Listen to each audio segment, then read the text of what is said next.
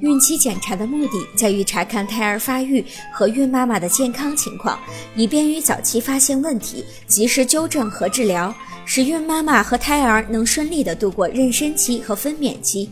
大多数人对产检并不了解，今天我们就和孕妈妈来说说为什么要定期做产前检查。一、通过产检可以了解孕妈妈的健康情况。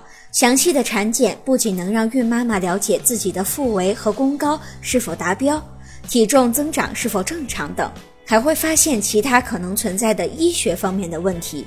一旦发现这些问题的存在，就能够及时的进行治疗。二，通过产检可以准确诊断出胎儿的健康状况。从第一次做检查，医院就会开始进行详细的记录。如果怀孕期间通过做产检发生异常时，医生就会立即告知孕妈妈。三、通过产检可以及时发现孕期并发症。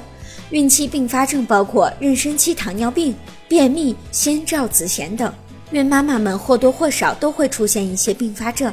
当这些病症出现时，要及早治疗。通过治疗就可以将胎儿的发育影响降至最低。